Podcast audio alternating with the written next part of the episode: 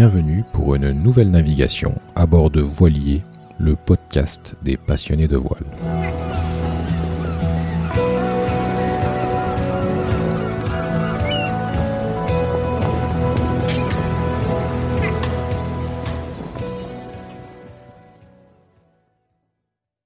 Avant de commencer, je vous invite à suivre Voilier sur les différents médias sociaux Facebook, Instagram, Twitter et LinkedIn. Vous y trouverez des citations et des fun facts liés au monde de la mer. Également, n'hésitez pas à liker et commenter ce podcast sur vos plateformes d'écoute favorites et sur voilier.com. v o i x l i 2 e. Merci de noter également que cet espace est disponible pour promouvoir toute activité, produit, compte en relation avec le domaine de la voile et des voiliers.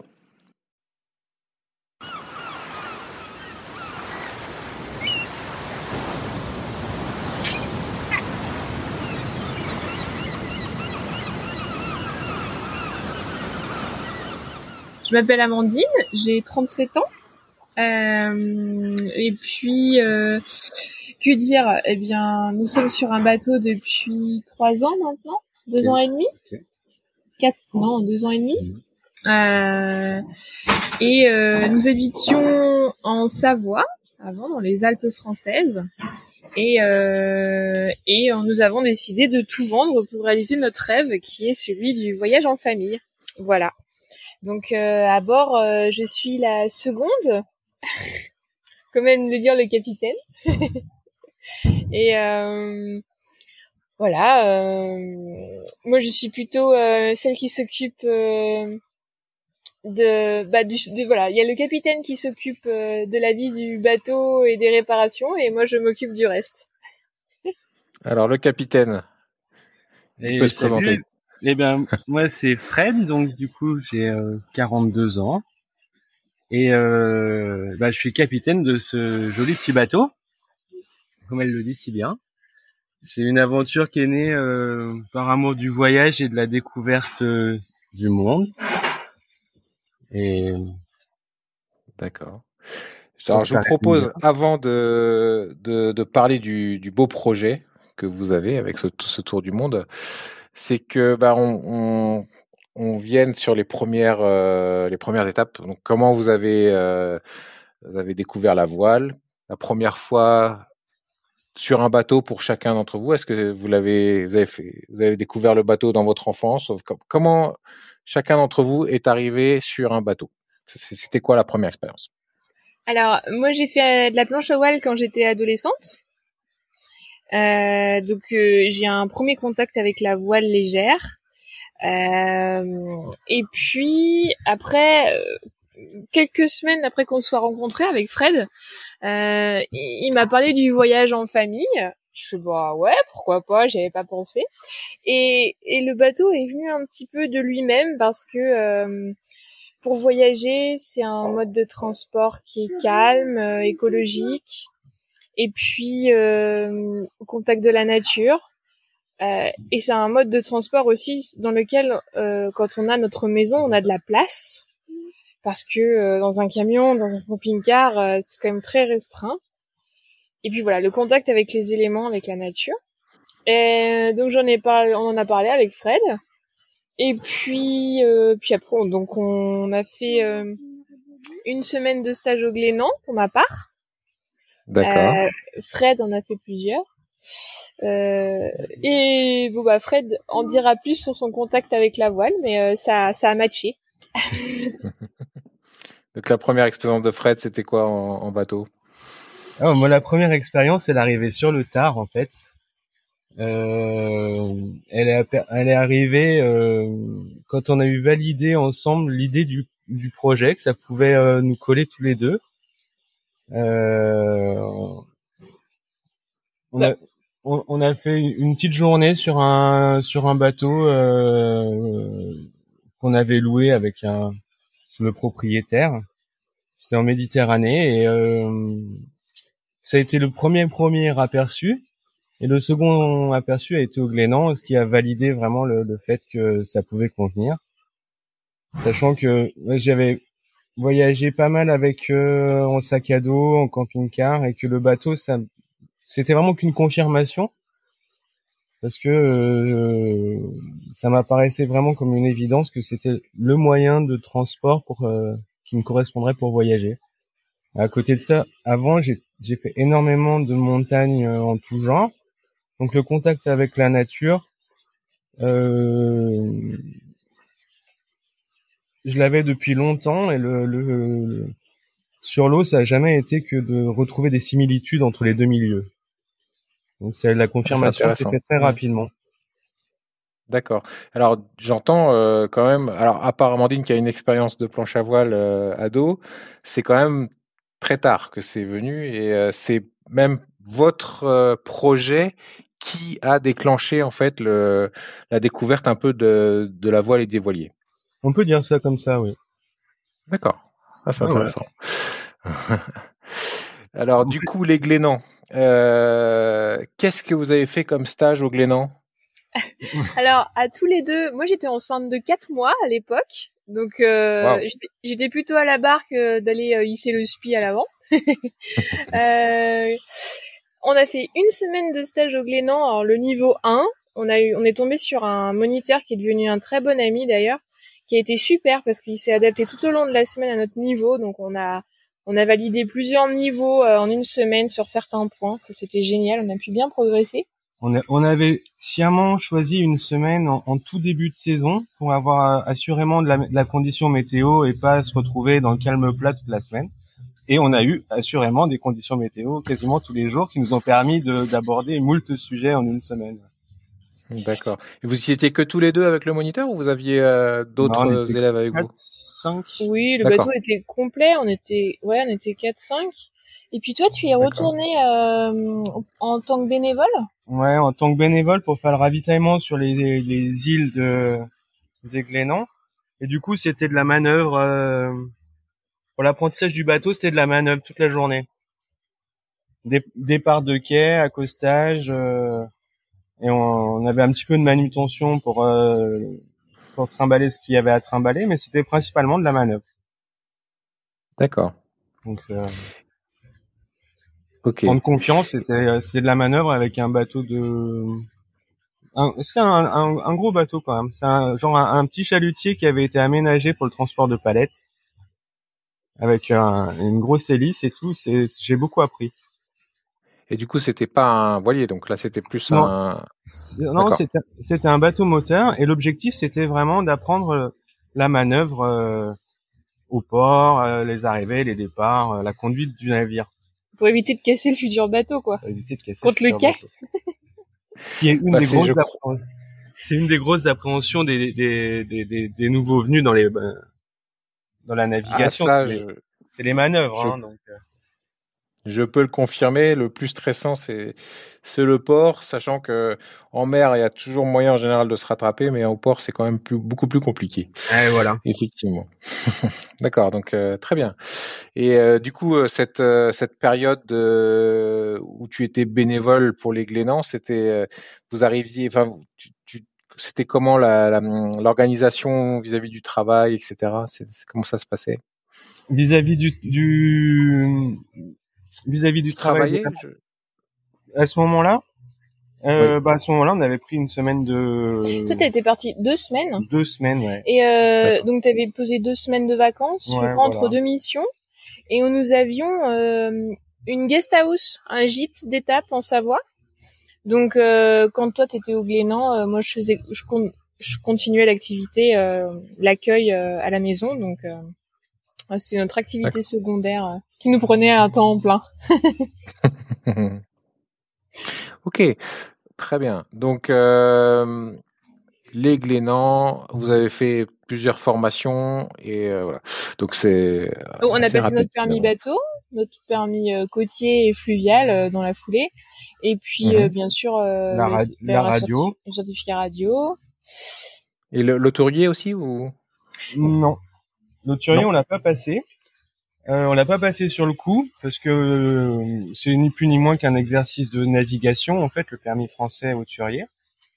Et en fait dans la suite quelques mois après j'ai euh, je me suis engagé dans une dans la formation du yacht master euh, ah.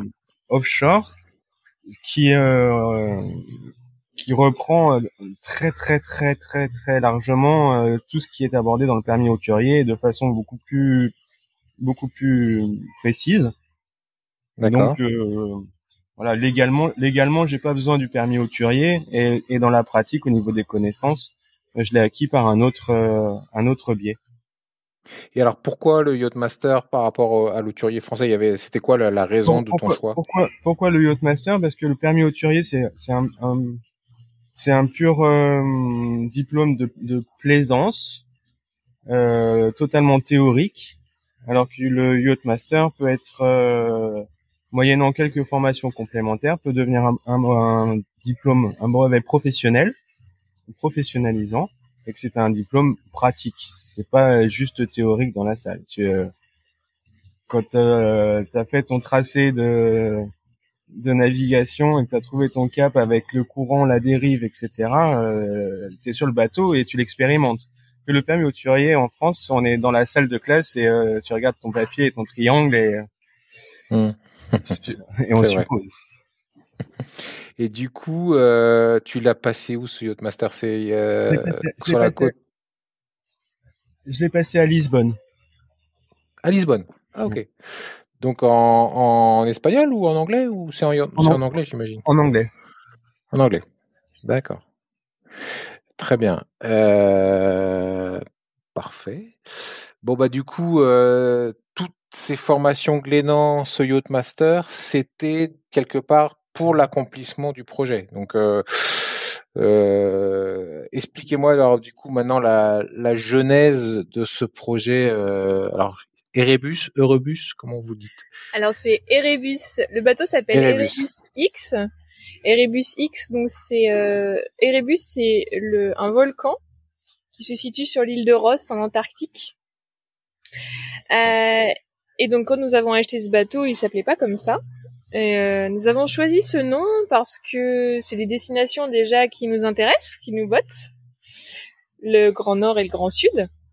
Hmm. Et puis l'île de Ross, c'est une des îles les plus euh, inhospitalières pour nous, êtres humains. Une, une des îles les plus inaccessibles au monde. Et c'est aussi euh, pour rappeler le, le symbole de nos rêves qui sont parfois, qui nous semblent parfois inaccessibles parce que durs à réaliser. Euh, et, euh, et que à force de volonté, euh, eh bien on y arrive. Voilà. D'accord. Donc donc c'est un petit peu ça aussi l'idée. Et puis. mais alors, ça c'est le nom, c'est le nom Erebus. Mais alors le le projet de, de partir donc de quelque part de tout lâcher pour euh, partir voyager en bateau. C'est, comment c'est venu tout ça? Alors c'est venu euh, déjà quelques semaines après notre rencontre, quand il m'a parlé du projet de voyage en famille. Et puis après, ça a mûri des années, des années. Euh, on a acheté... Oh, on a mis quoi, 8 ans? 8 ans parce que on n'avait pas un sou et que pour acheter un bateau, c'est un peu comme pour acheter une maison.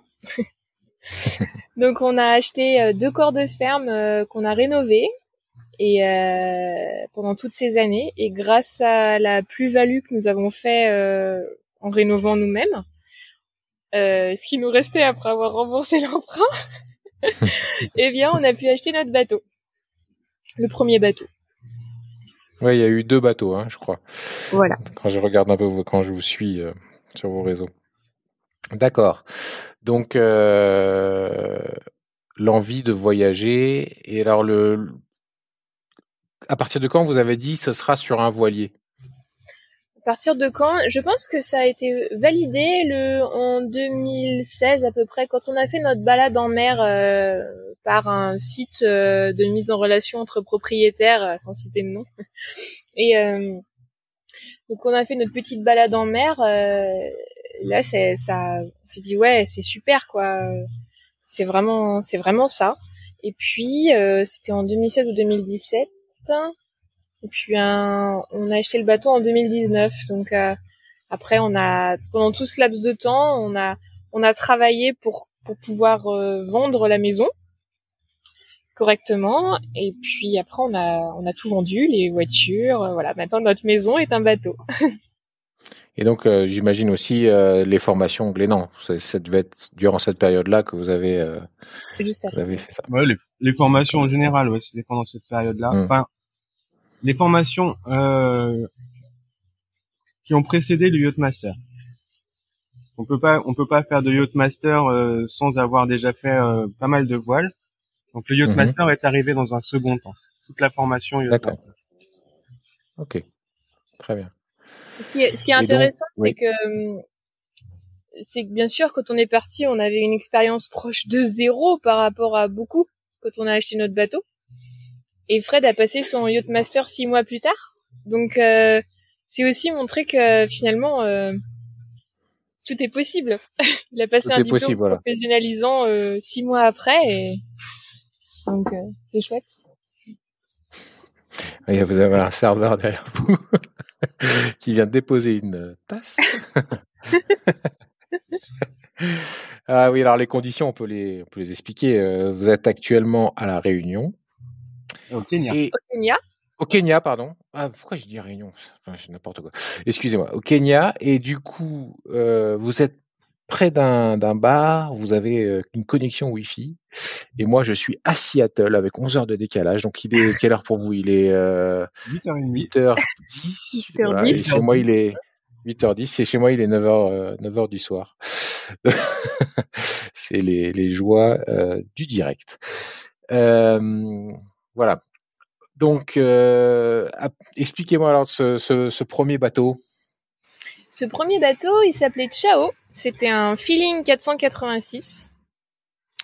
On en avait visité euh, un ou deux euh, dans, les, dans des salons du nautisme euh, d'occasion. Et euh, c'est vrai que c'est un bateau qui nous avait beaucoup plu, euh, qui avait une bonne réputation aussi. Et puis, voilà, c'était un bateau qui nous avait plu. Et puis, au moment où euh, la recherche de bateau s'est concrétisée, c'était le moment, ah, il y a eu ce bateau-là. Donc euh, super, voilà, un bateau avec euh, cinq cabines, donc euh, deux cabines doubles à l'arrière, une à l'avant et deux deux twins euh, en couchette superposées sur à l'avant bâbord tribord. Donc parfait pour ranger nos affaires, la vie en famille, top. Un bateau suffisamment grand, euh, qui faisait 13 mètres 68, donc assez rassurant en mer. Et euh, assez rapidement, on s'est rendu compte que par gros temps, il était très rassurant ce bateau. C'est vrai, en quoi il était rassurant? Eh bien, il tenait bien la mer. Euh, Ouais. On se sentait en sécurité à l'intérieur. Voilà. Et Il était très marin et très facile à conduire. D'accord. y compris à conduire tout seul. Donc c'était quelque chose qui pour nous euh, euh, a été euh, plusieurs fois et euh, on- a beaucoup apprécié. Quoi. Donc nous l'avons acheté, un- à, Vas-y, vas-y, vas-y. euh, nous l'avons acheté à Saint-Malo. Donc euh, Ah, nous avons ok. rempli la voiture pleine à craquer. On a traversé la France. on a mis nos affaires dedans. On a vendu la voiture. Et puis nous sommes partis de Saint-Malo. Euh, et nous sommes revenus en Méditerranée. Nous sommes on a fait le trajet jusqu'en Méditerranée. Donc le golfe de Gascogne. donc le golfe de Gascogne, le large de Lisbonne, etc. Et donc ça fait déjà une belle trottinette pour se faire la main. Effectivement. Et, euh, et puis nous sommes restés en Méditerranée pendant un an, un an et demi. euh, on a fait un petit peu d'accueil à bord, grâce à son yacht master, Fred. Mhm. Voilà, ça remplissait la caisse de bord. Euh, et puis, puis assez rapidement, on s'est dit bon, euh, les destinations froides nous intéressent. Avec ce bateau, on pourrait l'isoler, mais ça serait pas l'idéal quand même. Il nous faudrait un cockpit intérieur. Moi, je suis assez sensible au mal de mer. Donc, euh, je dis Ah. après, écoute, si on change de bateau, euh, j'aimerais bien des fenêtres à l'intérieur pour que je puisse cuisiner en, regardant l'extérieur. Et on a donc on a mis en vente le bateau, il s'est vendu très rapidement. Et puis à ce moment-là, il y avait dans notre budget euh, les bateaux alu, c'était pas concevable. Euh, C'est trop cher. c'est trop cher, voilà. Donc il y avait le bateau acier, parce qu'on on, on cherchait quand même un 50-60 pieds, suffisamment, voilà, beaucoup plus grand. Pour continuer l'accueil à bord aussi, on pour remplir la caisse de bord, voilà, c'est parce que c'est ce Mm. qu'on sait faire et ce qu'on fait relativement bien, je pense. Et euh, donc on a vu, il y avait deux bateaux, il y en avait un très proche, mais qui était un peu un peu au-dessus de notre budget, donc qui est parti rapidement. Et puis il y avait ce bateau en Tanzanie. C'est dit bon, c'est une sacrée organisation, mais euh, allons-y. mais 48 pieds, donc vous avez commencé par un feeling 486, donc un 48 pieds, donc 13 euh, mètres. C'est déjà pour pour un premier bateau, c'est déjà énorme. Alors le chiffre n'est pas représentatif du bateau, il fait euh, c'est un petit 45 pieds, il fait 13 mètres 68. Ok. Euh, mais c'est déjà un sacré bateau, déjà un, sacré bateau. Un beau bateau. Il, Était, il était tellement facile à conduire ce bateau que. Euh... dit qu'on avait passé son plus dur, c'est ça? Oui, on, on savait qu'en en, changeant, il y avait peu de chances qu'on ait un bateau aussi maniable et aussi facile à conduire.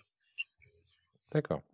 Et donc, vous aviez eu des recommandations sur ce type de bateau-là ou vous, vous, aviez fait vos recherches ou comment ça s'est passé pour le choix de, ce feeling-là?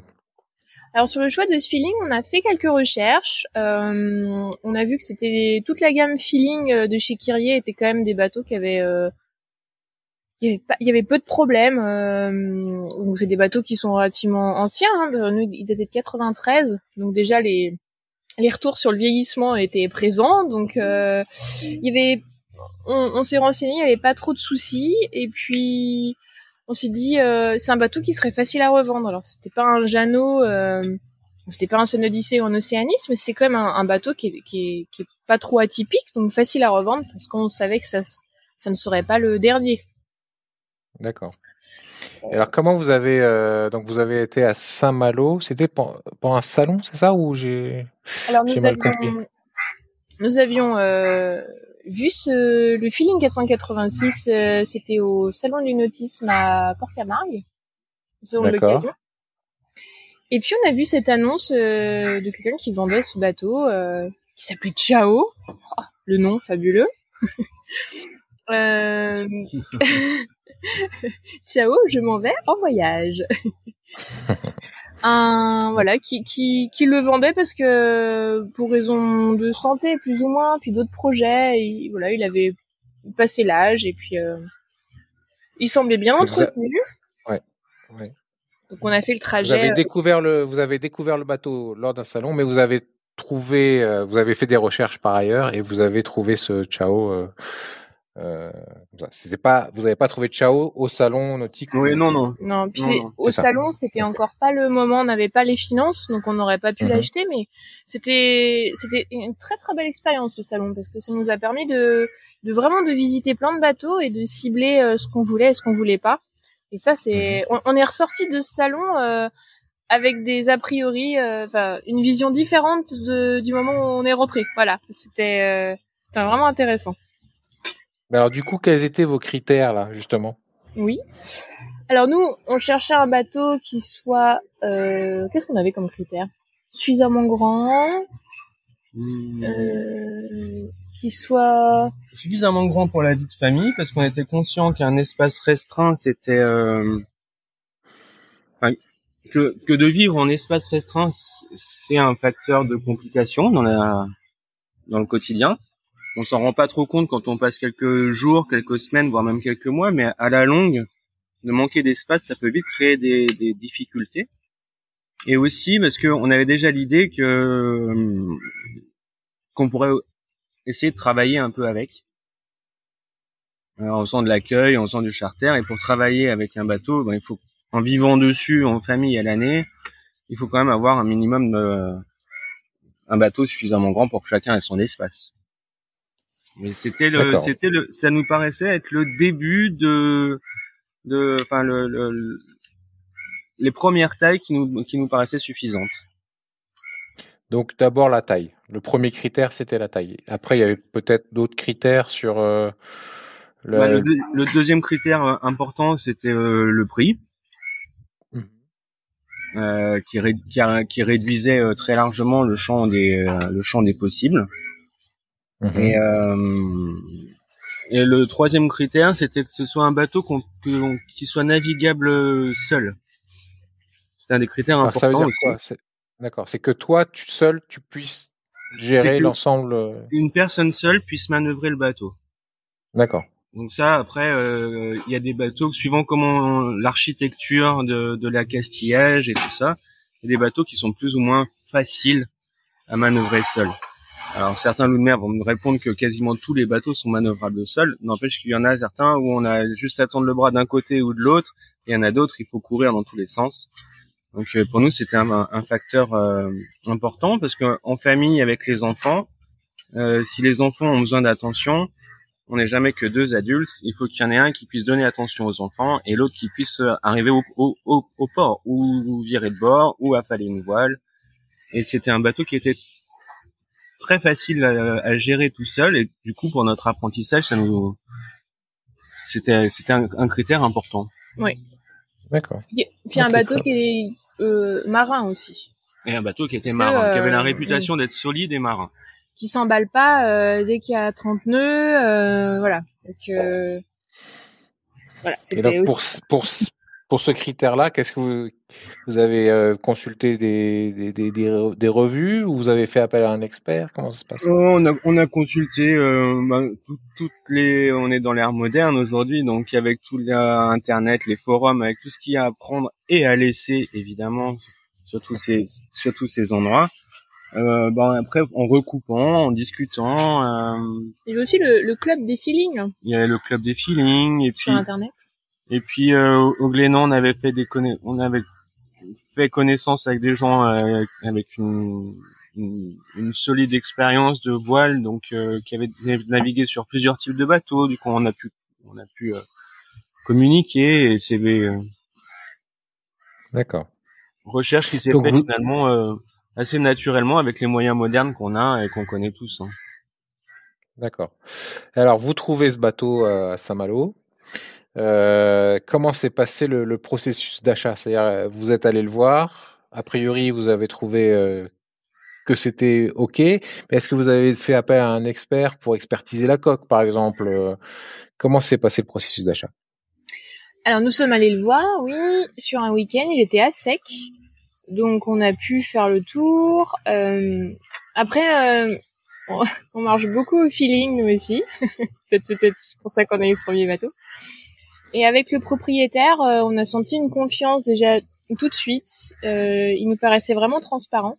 Alors bien sûr, pour un premier bateau, il y a des choses. Euh, c'était c'était pas facile à voir parce que parce qu'on n'a pas l'œil euh, surtout. Euh, mais il nous avait semblé que, que que tout était ok, qu'il y avait des choses qui étaient à, à changer. Hein. Il y avait des hublots qui fuyaient. Ok, bon, très bien tout semblait être mis euh, noir sur blanc, assez clair, ce qui allait, ce qui allait pas. Donc on n'a pas fait appel à un expert en se disant que euh, voilà, on, a soulevé les planchers, regardé les varangues, etc., les boulons Il nous semblait que qu'il n'y avait pas de problème majeur. Donc on a ouais, donc on n'a pas fait appel à un expert. Euh, et puis je pense qu'on a bien fait. on n'a pas fait appel à un expert la première fois. On, on a bien fait et entre temps, du coup, on, a baigné pas mal dans le milieu et euh, l'expérience nous a montré qu'on avait bien fait. Parce que l'expertise, nous pour le second bateau, quand euh, l'assurance nous a demandé une expertise et que l'expert nous a dit je peux faire l'expertise à distance depuis la France, et on s'est dit ah. ok, donc très bien. L'expertise peut, être toute relative selon l'expert. Donc, euh, non, pas d'expertise. On a eu quelques surprises quand on est parti, mais le bateau n'avait pas navigué depuis plus d'un an, était resté à sec. Donc euh, voilà, euh, quand un bateau ne navigue pas, c'est sûr, il y a des choses quand on reprend la mer qui... Mais voilà, un état de génois, c'est pas non plus dramatique. quelques petites choses électroniques, mais les... Je pense qu'il y a certaines personnes nous ont dit mais vous avez quand même des surprises. On est beaucoup aussi sur le deuxième bateau. J'ai l'impression que c'est un peu le lot, euh, un bateau d'occasion. Quand il trouve son nouveau propriétaire, et il y a des surprises des fois. un bateau neuf aussi. On a, on a rencontré des, des, des, des, gens qui sont devenus des, des copains qui ont des bateaux neufs sortis de chantier. Il y en a pour un an de mise au point. Apparemment. Bah, il y a, puis il y a tout, ouais, toutes les erreurs de jeunesse des bateaux. Euh, eh oui. Donc euh, on achète un bateau neuf, il y en a pour un an de mise au point. On achète un bateau d'occasion, il y en a pour un an de mise au point, un peu pareil. D'accord. Et vous aviez pas peur euh, parce qu'on quand on achète un bateau d'occasion, euh, on entend parler des problèmes d'osmose, ce genre de choses sur la coque. Euh, donc des choses qui sont qui peuvent être très euh, compliquées et coûteuses à, à réparer. Alors, vous... non, on s'était renseigné avant pour bien pour bien prendre le, le conscience de des différentes problématiques qu'on était amené à rencontrer. Et l'osmose est un sujet qui fait couler beaucoup d'encre euh, dans les et qui fait pas couler de bateau dans les cafés trottoirs, mais qui a jamais fait couler de bateau. Ouais, mais ouais, ok. Euh, c'est un, un, phénomène qui arrive dans les premières années du bateau et quand euh, le bateau il a plus de 10 ans et qu'il a pas de traces euh, réelles d'osmose, tu sais mhm. que ton bateau il, est tranquille, même si tu as deux trois cloques qui peuvent apparaître par là, par-ci par-là, ce sera jamais, ça prendra jamais de l'étendue et le, la conception de la résine euh, fait que il a pas pris l'osmose, il en prendra pas. Ça, ça, euh, ça fait couler énormément d'encre euh, sur tous les, les, forums et tous les gens qui se posent beaucoup de questions. Mais, ouais. Donc là, toi, tu es plutôt euh, rassurant sur ça, en disant si jamais tu vois que le bateau a pas de cloque sur la, au moment où, où tu l'achètes, ça devrait quand même le faire. Oui, oui, oui indiscutablement, euh, indiscutablement sur un bateau qui a, qui a, qui a 20 ans, raison de plus. Un bateau de plus de 10 hmm. ans, si tu sais si tu seras amené à avoir de l'osmose ou pas. D'accord. Okay. Et donc pas d'autres euh, soucis particuliers. Très bien. Donc vous êtes à Saint-Malo, vous, vous achetez le bateau, vous arrivez avec vos, votre voiture pleine à craquer hmm. et euh, vous la revendez sur place et vous vous partez euh, au bout de combien de temps? Tout de suite en Méditerranée ou... On est resté un mois à Saint-Malo pour euh, mettre au point certaines choses sur le bateau. Euh, il y avait quoi? Il y avait le saut de tête de mât, il y avait euh, les, euh, injecteurs du moteur à vérifier. il y avait trois petits trucs comme ça. Un peu d'électronique aussi. Euh. Et, et, vu qu'on mhm. était accompagné par l'ancien propriétaire qui avait ses entrées à Saint-Malo et, et, ainsi de suite, c'était quelque part une, une prise en main euh, avec Michel, l'ancien propriétaire, on a fait quelque part une prise en main sur un mois. Même si on n'est pas vraiment sorti, euh, tout le temps qu'on était à Saint-Malo et même les quelques semaines après, euh, chaque problématique, euh, Michel, l'ancien propriétaire, était là derrière et, expliquait ou nous, ou nous, ou nous mettait en relation avec les contacts qui, qui allaient bien à, Saint-Malo pour euh, faire les réparations. Et... Donc on a, on a mis à profit ce temps-là euh, qui était indispensable. Hmm. Vous étiez au Sablon Par des Sablons? Non, on était. Le bateau était euh, sur le bassin intérieur. Ah. Ouais. Donc euh, en, en, prise en main pour notre premier bateau, c'est bien, on avait l'écluse à passer. Ça met en vente tout de suite. pour les manœuvres, parfait. Vous étiez dans un cadre pour le coup magnifique. Ah oui, ça m'a c'est très joli. Super. Donc vous partez, première euh, grosse navigation pour rejoindre la, la Méditerranée, donc une sacrée, effectivement, euh, sacrée nave, avec des, des, passages un peu chauds, euh, j'imagine déjà au nord de, enfin, la partie ouessant. Alors on a eu deux trois petits, petits déboires techniques avant. Alors on ah. a fait le choix de, de prendre un équipier pour partir. C'était le neveu de, du propriétaire. Parce qu'au début, on se dit ouais c'est bon, il y en a plein qui le font avec un enfant de deux ans. Et puis moi je me suis dit non mais euh, là la première grande nave, euh, le Gascogne, euh, tout ce qu'on entend parler du Gascogne, on n'a pas trop d'expérience donc on a pris un équipier, c'est très bien.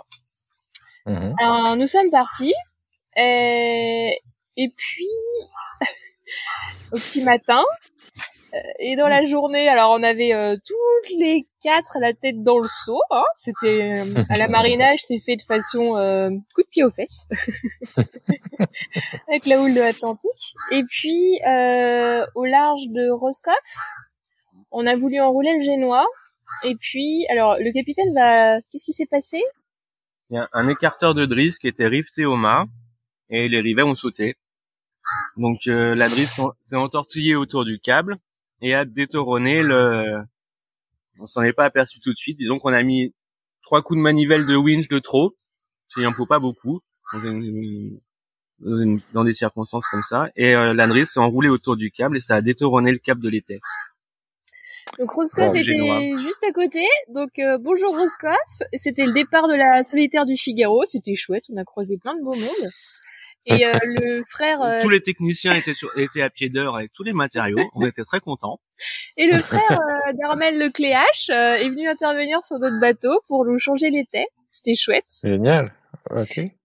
Donc euh, on est resté quelques jours là-bas, été changé, on repart. Et là au, large de Trébordin, on allume le moteur parce que plus de vent et que là-bas c'est un vrai champ de mine où on était. Et là on allume le moteur, grosse fumée dans tout le bateau. Euh, on était on était encore pas très très frais quand même, euh, question mal de mer. Donc le capitaine a ouvert le moteur et voilà avec le mal de mer on a fait, on, avait peur du départ de feu. Après coup, Fred s'est dit que sans le mal de mer, qui des fois il mobilise un peu l'esprit, il aurait peut-être trouvé la solution que c'était les injecteurs, c'est ça qui posait problème. Bon, du coup, on a fait un pan-pan. Euh... D'accord.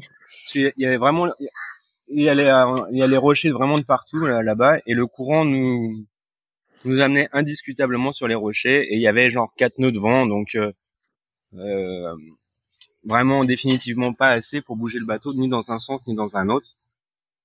Et euh, bah, il fallait prendre une décision parce qu'on avait on avait quelques heures à peine devant nous avant de finir indiscutablement sur les rochers. D'accord. Donc, euh, pan, pan. donc pan pan avec euh, remorquage et euh, rentrer dans le port de Trébordin avec euh, son petit seuil. Ah oui, donc on a dû attendre parce qu'il y avait le seuil. Donc, Voilà. Et en fait, et en fait, le, en discutant avec les, les gens de la SNSM de, des symptômes du moteur, il y en a un qui, qui parle de l'injecteur. Mais c'est, je pense que c'est tout simple, c'est juste l'injecteur qui est dévissé peut-être. Regarde demain matin. Et en fait, le lendemain matin, effectivement, avec le l'estomac un peu plus euh, reposé et, le la tension des cailloux disparue, quand j'ai démarré le moteur, j'ai vu que l'échappement euh, sortait effectivement par l'injecteur j'ai resserré l'injecteur et c'est reparti. D'accord. C'était le, le, mécano, le mécano qui avait euh, révisé les, les injecteurs à Saint-Malo. Euh, il y en avait un qui l'avait, qui, n'était pas serré, euh, qui s'était serré quoi. Déjà les belles émotions là. Mais, et la, la fumée d'échappement pour le mal de mer, c'est assez radical. J'imagine. Même après des dizaines de mille, euh, c'est toujours aussi radical. La fumée de l'échappement, c'est. bon, du coup, vous avez fait euh, fixer ce problème de d'injecteur. Vous repartez là aussi tout de suite? Oui, nous repartons. On passe le Ratsin. Ouais. Avec là, euh, aussi sacré sacré morceau ça dépend à quelle heure on le passe, j'imagine. Mais, mais si on le passe à la mauvaise heure, de toute façon, on recule. On le passe pas, donc euh, on fait demi-tour, on attend un peu, et puis finalement, on le passe. Euh... À 7 nœuds? Combien on a On était combien? On était à, à 13 nœuds sur à le 13 fond. ah bah voilà. C'est un tapis roulant hein, en fait, hein, donc euh, on, on, prend le courant de la marée et le ratsin il passe tout seul. On en fait toute une histoire, mais finalement il est très bien balisé. Et euh, si on n'est pas dans des conditions météo trop fortes, finalement, il y a assez peu de difficultés. Hmm. C'est sûr que si, euh, si, on le passe avec 30 nœuds de vent, ça va être plus compliqué. C'était hmm. pas notre cas. Qu'est-ce que vous utilisez là du coup pour euh, parce que bon j'imagine que vous regardiez bien la météo. Euh, c'est quoi vos vos sources là pour la météo de votre côté? Alors on utilise comme beaucoup Windy. Et puis nous avons Weather 4D aussi sur sur iPad qui nous fait le routage. J'utilise aussi. J'adore cette application. ouais, elle permet de faire le routage en fonction de la météo et c'est vrai qu'on aime beaucoup. Et puis on recoupe aussi, euh, bah, en, là on n'est plus en France, mais euh, on, avec Météo Consulte aussi des fois. on essaie, on essaie de recouper un peu les sources euh, un maximum pour affiner, même si elles, elles, utilisent toutes sensiblement les mêmes modèles, donc les mêmes euh, les mêmes datas de base pour faire leurs prévisions malgré tout, il y a des petites subtiles, des petites nuances des fois entre l'un ou l'autre. Donc on en mhm. recoupe un, deux, trois, quatre, et puis euh, et puis après on en regarde les nuages et on se fait notre propre décision, hein, comme toujours. Et alors, euh, quand vous passez là, vous, vous partez directement sur le Cap Finistère ou vous avez d'abord fait des étapes euh, Vous étiez, c'était une. alors l'étape, on a fait Trébordin, Concarneau. D'accord. Euh, on s'est arrêté à Concarneau. Oui. On a du coup un ami qui était là-bas et puis on avait deux trois petites choses à régler aussi avant de faire la grande traversée, notamment en électricité, je crois. Euh, ouais, je me souviens plus trop, mais. Je me souviens que tu es monté dans le mât plusieurs fois à ce moment-là. euh, on s'est arrêté au Glénan, bien sûr, dans l'archipel, euh, parce que euh, c'était chouette avec notre propre bateau. Euh, c'était un joli retour. Et puis mhm. on a tracé les Glénans, la Corogne. Donc, et, et, puis on a attendu la bonne fenêtre météo. Elle était tellement bonne qu'on a fait cinq jours de moteur. en Gascogne quasiment. Donc c'est passé, c'est passé super bien. Et puis après, halte à la Corogne parce qu'on a le pilote qui a lâché juste avant l'arrivée. Donc il a fallu réparer. On a trouvé des pêcheurs là-bas qui nous ont, euh, euh, on a pu, on a pu se faire dépanner euh, de la pièce qu'on, qui était défectueuse. Euh, et puis après on a fait la Corogne Gibraltar. Alors là par contre on a pris nos premiers 40 nœuds, c'est ça ouais. Au large de Lisbonne. Ouais, large du Portugal, c'est très compliqué aussi, effectivement. Alors les premiers gros surfs qui, qui durent 10 secondes, quand on les premières sensations, les premiers bruits à l'intérieur du bateau. C'était la nuit, moi je, je, passais la tête, je fais les gars ça va? Parce que moi j'étais morte de peur quoi. C'était la première fois. Oui oui ça va. Bon bah pas question d'avoir peur parce que tout va bien. Apparemment les, les vagues dépassaient le portique à l'arrière. moi je voyais pas, ça m'allait bien. Ah, euh, tu es passé près de Nazaré, là, c'est le, le, le, spot des surfeurs avec les vagues à, à 30 mm. mètres. bon. Et donc, euh, tout s'est bien, enfin, tout s'est bien passé dans ces 40 nœuds. Il n'y a pas eu de, de, dégâts ou quoi que ce soit. Non, tout s'est bien passé. Euh... Bah, en fait, en fait, on n'a jamais eu de dégâts. Euh, proprement dit, on a eu des, des, des, soucis techniques comme le pilote, par exemple, qui, qui était vraiment capricieux au début avec ce bateau. Mhm. Il est tombé en panne un peu plusieurs fois avant que j'arrive à, à, petit à petit à refaire telle partie, puis telle partie, puis telle partie. Et au final, le, le, le pilote avait été refait euh, de, de, limite de A à Z et a arrêté de tomber en panne.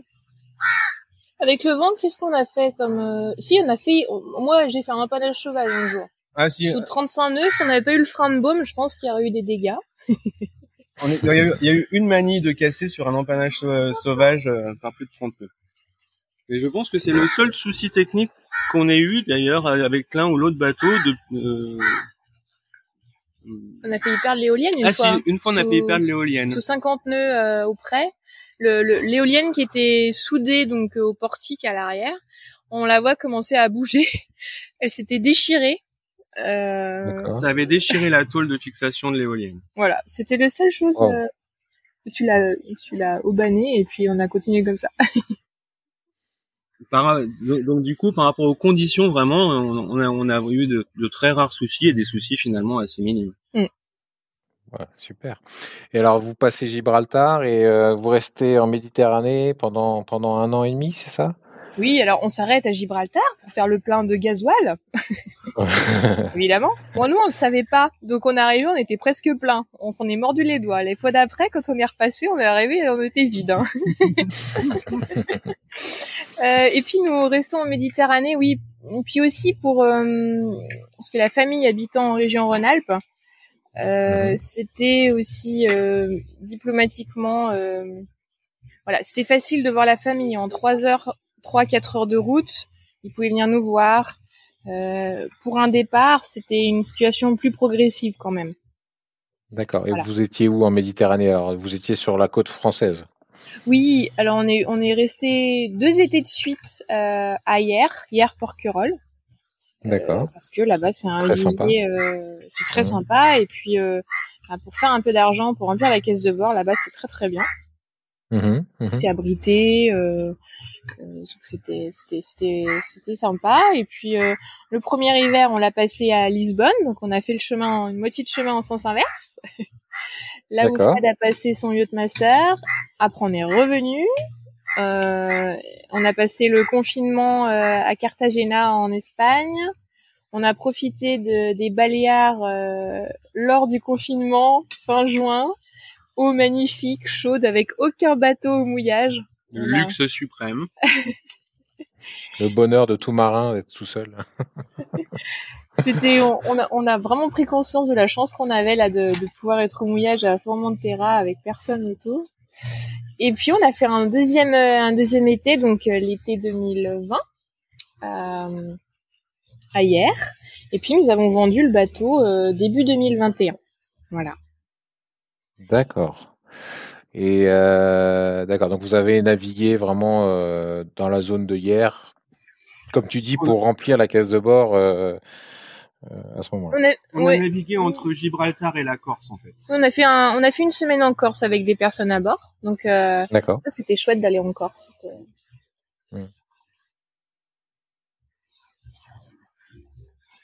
Ok. Donc vous revendez euh, le bateau parce que vous avez trouvé le, le nouveau? Alors on l'avait, on avait des pistes euh, de bateaux. On, on, avait visité un bateau déjà euh, alors que Chao n'était pas vendu. Mais de toute façon, pour avoir la liquidité et poser l'argent sur la table pour un futur bateau, pour avoir les liquidités et poser l'argent sur la table, euh, il fallait que, il fallait qu'on le vende. Donc, euh,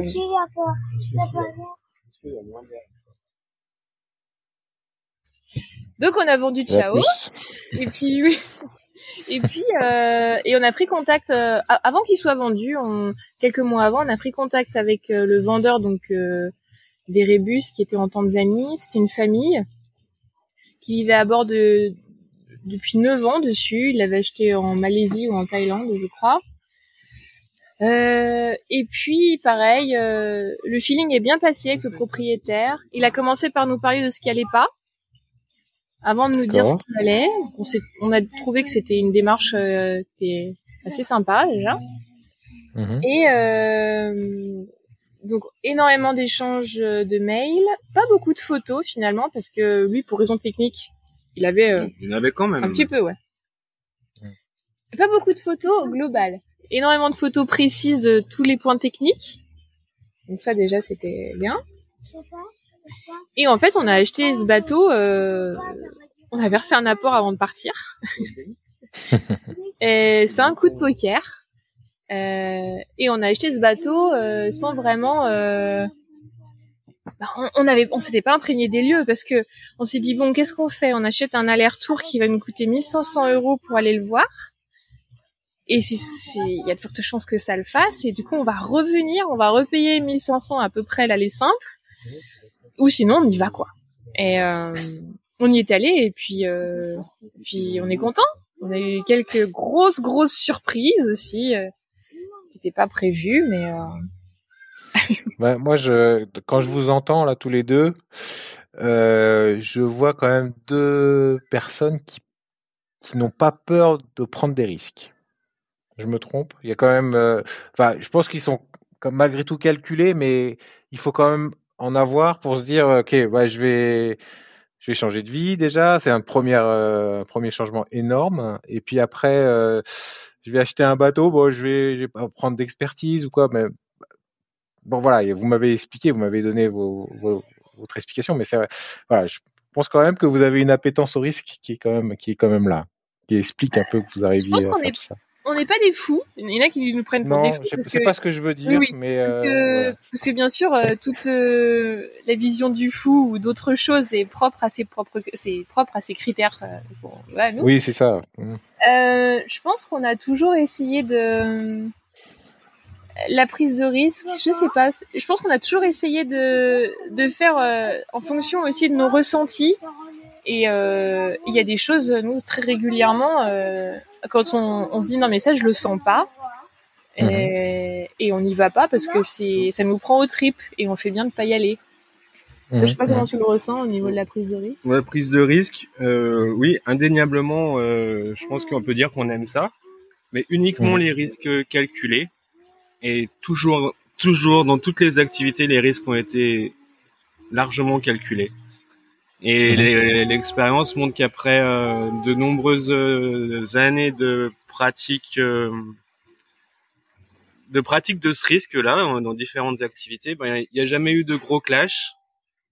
Donc le, finalement, les risques ont toujours été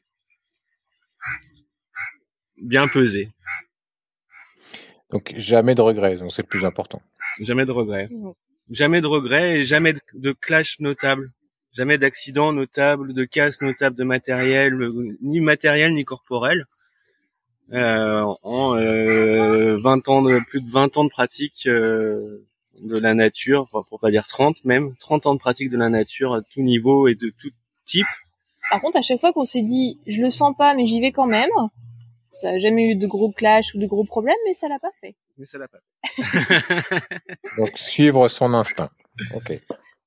Vous faites confiance à votre instinct et en général, ça se passe bien. Ouais, en général, ça se passe bien. En général, ça se. Et, co- et confiance en la vie et la vie te le rendra. Ben, je pense que c'est c'est c'est pas donné à tout le monde et c'est bah, c'est c'est c'est génial parce que je pense que voilà ça vous permet de vivre des choses euh, assez exceptionnelles. Pense que ce qui est difficile, c'est de se détacher de la peur, parce que l'être humain a foncièrement peur de plein de choses. Tous les jours, on a peur, peur. C'est pas facile, hein. c'est un travail de tous les jours aussi.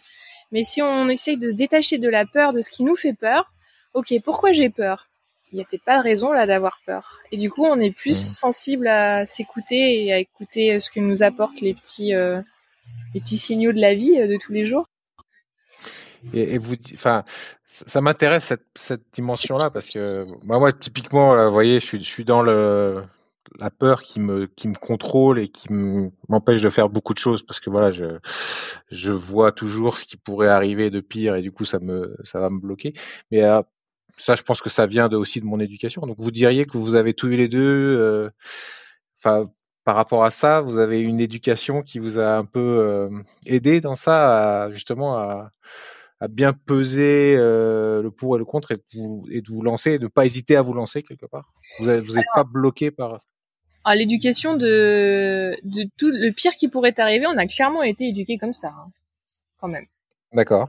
Enfin, le pire. Vous- ok. Pas pessimiste, mais je veux dire, euh, oulala, euh, on reste surtout dans les clous, euh, CDI, on achète la maison. Enfin, c'est le schéma, ouais. euh, le schéma que la génération de nos parents, c'est voilà, le schéma logique.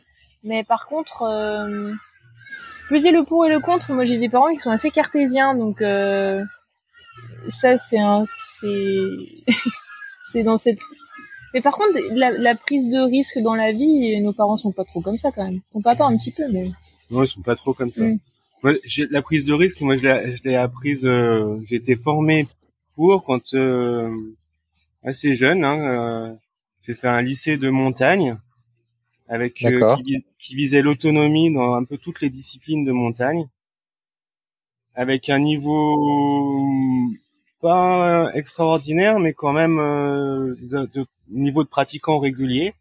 Et forcément, la gestion du risque et l'appréhension face au risque faisait partie intégrante de la d'une formation qui visait l'autonomie dans un milieu. Et, D'accord. euh, et je pense que j'en garde énormément les, les bases par rapport à la gestion du risque. Je pense que je les ai acquises euh, à ce moment-là. Ah, c'est intéressant. Avec, euh, C'est c'est quoi comme euh, comme lycée ça Enfin, C'était c'était le lycée du Diwa dans la Drôme. qui existe toujours d'ailleurs qui existe toujours. Euh, et c'était une section qui s'appelait Sport Nature. On faisait Ok. euh, escalade, péléo, kayak, ski de rando, cascade de glace et autres, à un niveau euh, pas compétition, mais vraiment qui visait l'autonomie. Bah, quand tu sortais de ça tu pouvais passer ton brevet d'état Quand on sort, quand on sortait de cette formation, si on avait été un peu assidu, on avait un- le niveau pour euh, l'entrée au guide de haute montagne ou, ou un brevet d'état des différentes disciplines qu'on avait euh, qu'on avait. euh, Et, et c'est et c'est toi qui avais trouvé ce ce, ce, ce cursus-là? C'est com- oui, comment c'est moi qui, comment ouais, t'es ouais, arrivé là? C'est moi qui avais trouvé ce cursus-là. Euh. À mi-chemin par passion de la montagne et par euh, par euh, fuite du foyer familial, on va dire, à cet âge adolescent ingrat. Mais euh, quoi Ok. quoi- quoi qu'il en soit, ça m'a réussi, quoi. Ouais, ouais, bah oui, j'imagine. Parce que c'est c'est un peu toi, si j'ai bien entendu euh, tout à l'heure, qui était un peu à l'origine de euh, partir voyager en famille de ce projet-là. Ah, Ou alors c'était tous les deux. Enfin, oui, oui, non, ça faisait quelques semaines au coin du feu dans un refuge de montagne. Il me parle de ça. Alors moi, Ouais. euh, dans mon schéma, c'était, euh, je finis mes études d'ingénieur, euh, j'ai mon CDI, j'achète une maison, enfin le, truc classique parce qu'il paraît que mhm. grâce à ce schéma classique, nous sommes heureux. Et je me suis dit, bah pourquoi pas en fait, l'aventure c'est sympa. Donc voilà, ok, super. Bah, il y, a un peu plus de clarté dans l'histoire, effectivement. Euh, voilà, et puis après, on a, voyagé avec Fred euh, en mode aventurier aussi, avec sac à dos, euh, on sait pas où on dort le soir. et puis, ça m'a bien plu. bah, c'est important. Et donc, oui, peut-être qu'on peut aussi revenir.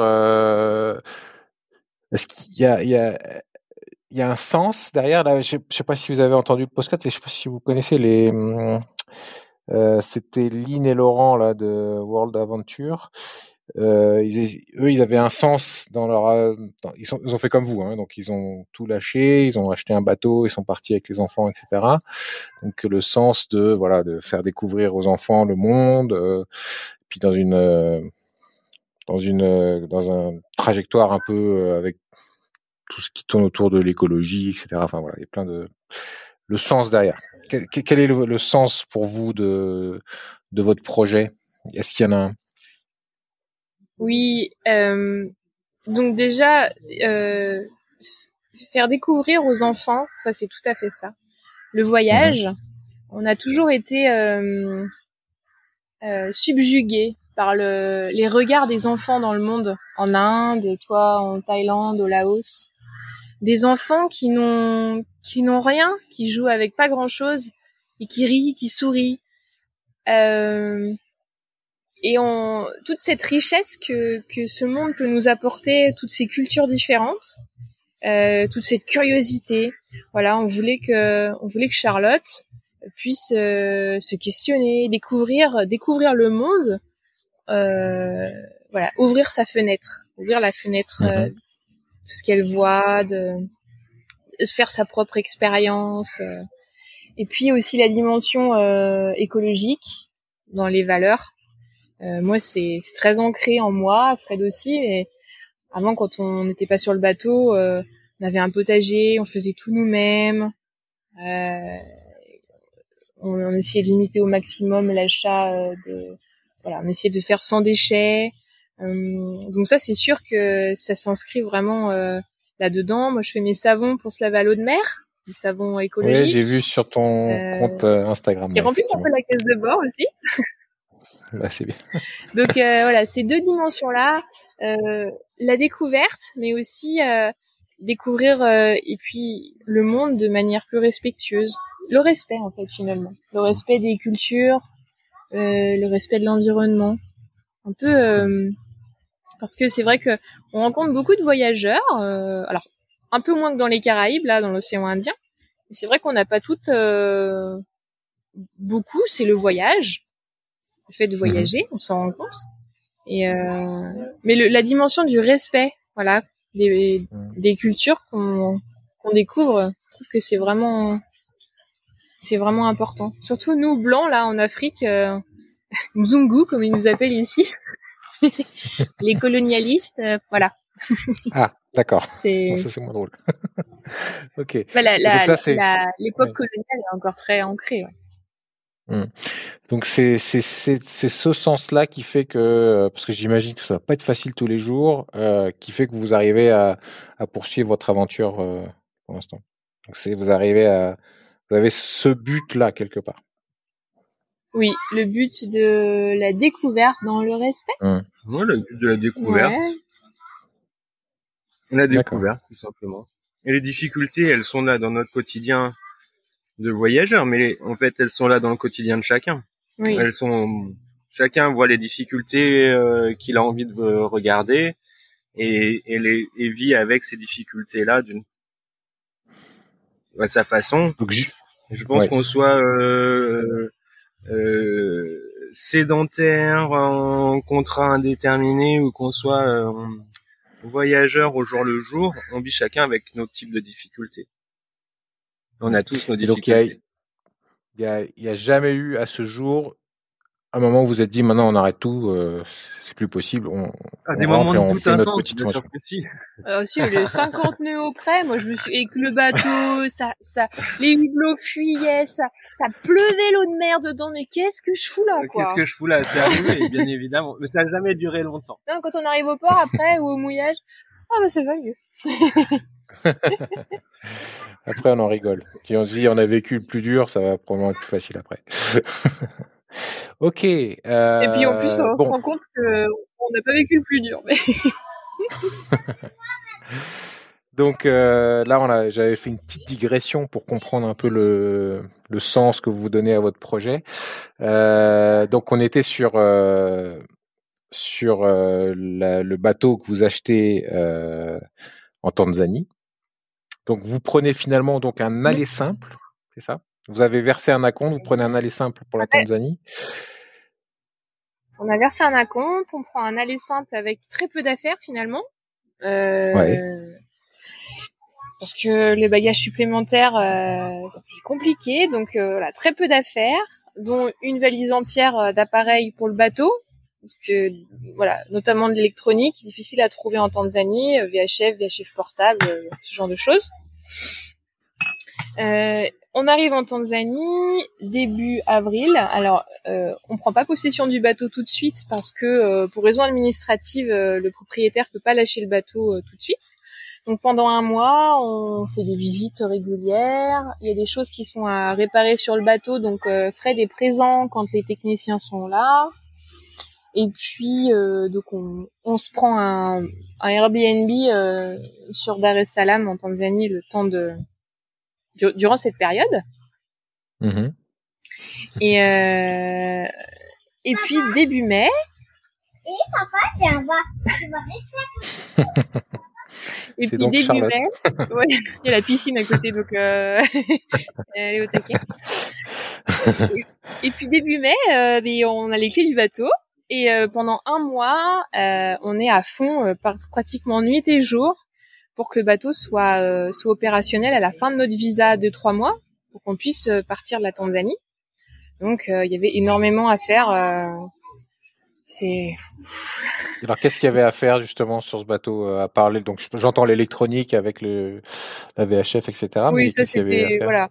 Qu'est-ce qu'on a fait pendant un mois à Dar es Salaam On a fait Qu'est-ce qu'on a fait pendant un mois quand on est arrivé? Ouais, pour qu'il puisse repartir dans le bateau euh, début mai. Euh, bah, il y avait un nettoyage de coque à faire parce qu'il y avait, euh, c'était un récif corallien. Hein, il y avait genre 40 cm de de vie euh, sous la coque. Plusieurs tonnes accrochées sous la coque. Donc sur 18 mètres, c'était quand même un petit boulot. Il y avait Euh, le guindeau. Ouais. Il y avait le guindeau, le guindeau qui était qui était euh, en cours de réparation. Il y avait des soucis électriques, Il y avait l'alternateur moteur qui était en cours de réparation. alternateur, moteur des toilettes, batterie.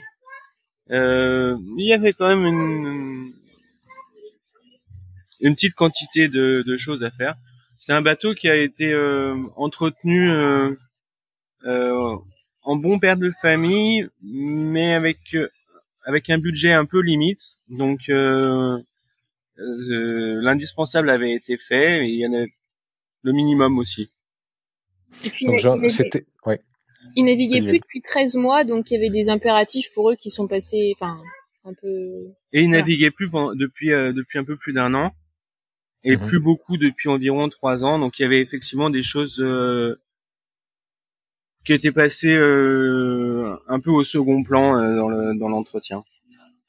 D'accord. Et- Et mais donc ce, peu de, ouais, peu ce de ch- ce choix-là, c'était euh, donc un bateau acier. C'est parce que vous avez dans le projet d'aller dans des zones un peu plus compliquées. Donc euh, Oui, c'était ça. Euh, on aimerait bien aller euh, taquiner un peu les glaçons.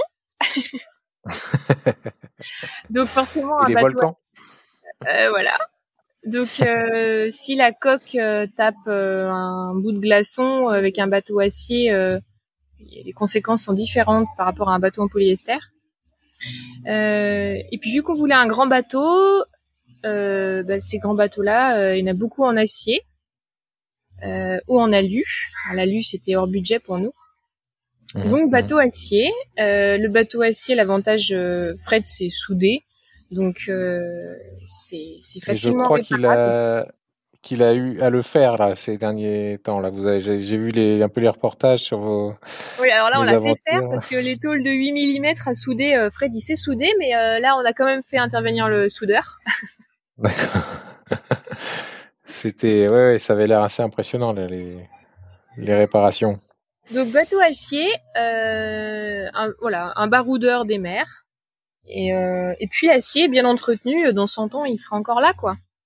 Mhm, mhm. Donc bateau bois, euh, non, parce que j'avoue comme beaucoup le bateau bois fait un peu peur, l'entretien du bois. Mais voilà, Même si, même si on vient de rencontrer une personne qui a, la, qui a un 60 pieds comme nous en bois, et quand on discute avec lui, on relativise aussi, on se dit tiens, euh, en fait, euh, on s'en fait une montagne, mais pourquoi pas. Donc voilà, bateau acier avec euh, donc une. Ce qu'on voulait, c'était nos quartiers à l'arrière, les quartiers de la famille, et à l'avant les quartiers des invités, pour qu'on puisse vraiment dissocier vie de famille et, euh, et boulot, ou accueil euh, des copains et euh, chose qu'on n'avait pas dans le bateau avant. Donc euh, c'était euh, voilà, ça nous paraissait une évidence. D'accord. Et donc euh, là encore, vous êtes complètement euh, satisfait du choix. Oui, Ce parce que finalement dans le monde, euh, quand on a vraiment regardé, alors on est peut-être passé à côté d'autres annonces, mais on a vraiment épluché tous les sites anglophones aussi. Euh, Il y avait deux bateaux qui correspondaient vraiment à notre budget et à notre cahier des charges. Il y avait celui-ci et l'autre euh, qui nous est passé sous le nez, euh, qui était à 7. Ça aurait été pratique au sud de la France. Mais... Euh, donc euh, non, on regrette pas parce que finalement, euh, on, on débute, enfin on débute. La Méditerranée, voilà, c'est la mer Méditerranée qui, qui n'est pas très facile, mais là on atterrit dans Mhm. l'océan Indien, un des océans les plus durs euh, du monde, avec ses courants, euh, difficultés d'approvisionnement en pièces. Euh, Ouais. difficultés d'approvisionnement un peu en tout, hein. Le, le, le gasoil, ça se fait au bidon, l'eau, ça se fait au bidon, les pièces, il faut un mois pour les commander. Euh, c'est le, le système. euh, de- On est dans une autre planète d'une- de, de la plaisance dans l'océan Indien. Et alors du coup, donc finalement, quoi la- on la- atterrit, voilà, là Ouais. c'est la, là c'est le voyage avec un. Oui, dis- dis-moi. Donc vous étiez en Tanzanie, maintenant vous êtes au Kenya. Euh, donc c'est c'est quoi les prochains les prochaines navigations là? C'est c'est quoi le projet? Alors, euh, nous étions en Tanzanie et on a le projet de base, c'était de remonter par le golfe d'Aden et la mer Rouge en Méditerranée pour cet hiver. Euh, donc euh, on s'est arrêté au Kenya, c'était la route. on s'est arrêté à Zanzibar, bien sûr. C'était un rêve. Moi, je rêvais pour mon voyage de noces d'aller aux Seychelles ou à Zanzibar. Donc on n'a pas pu le faire parce que on bossait dans la maison. Mais du coup, on arrêté à Zanzibar, donc c'était c'était c'était super. Et puis euh, donc on a entendu parler de, de Kilifi au Kenya où euh, où c'était assez facile de se faire livrer des pièces euh, hors, euh, hors hors frais de douane. Euh, D'accord. donc ça c'est ça c'est chouette parce que quand on se fait livrer des pièces en Tanzanie, ils ouvrent les paquets et ils appliquent un pourcentage euh, donc les frais de douane qui peuvent être très importants. Donc ça c'était une chance. On a fait livrer nos voiles au Kenya. Donc euh, nous avons un, deux, trois, quatre voiles génois, D'accord. trinquettes, grand voile et artimon. Alors on a fait changer le génois qui était vraiment rincé et la GV et l'intraquette et l'artimon on verra un peu plus tard juste financièrement D'accord. Euh, et puis au Kenya on a pu aussi on avait deux étés à changer été de trinquette et été de génois donc on a commandé ça Euh, D'accord.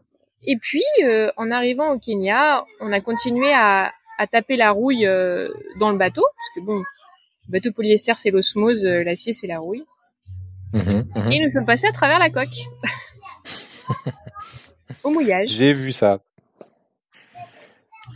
Voilà. Euh, donc au Kenya et donc on- moi la seconde j'ai pris un, un coup de flip avec la piraterie euh, dans le golfe d'Aden. justement, euh, le, le truc, non, mais je le sens pas, je le sens pas. Même si les actes de piraterie euh, sont en très très très faible diminution. Enfin voilà, il n'y en, a- presque plus, mais c'est jouer un peu à la loterie, mais euh, donc Mhm, mhm. j'ai eu peur et puis finalement on a eu d'autres problèmes techniques qui ont fait que la fenêtre météo s'est refermée et que on aurait eu du mal à voilà c'était trop tard parce que nous sommes encore au Kenya aujourd'hui D'accord.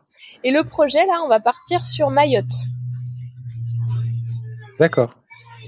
donc euh, territoire français Alors, le projet de revenir en Méditerranée est toujours d'actualité ou?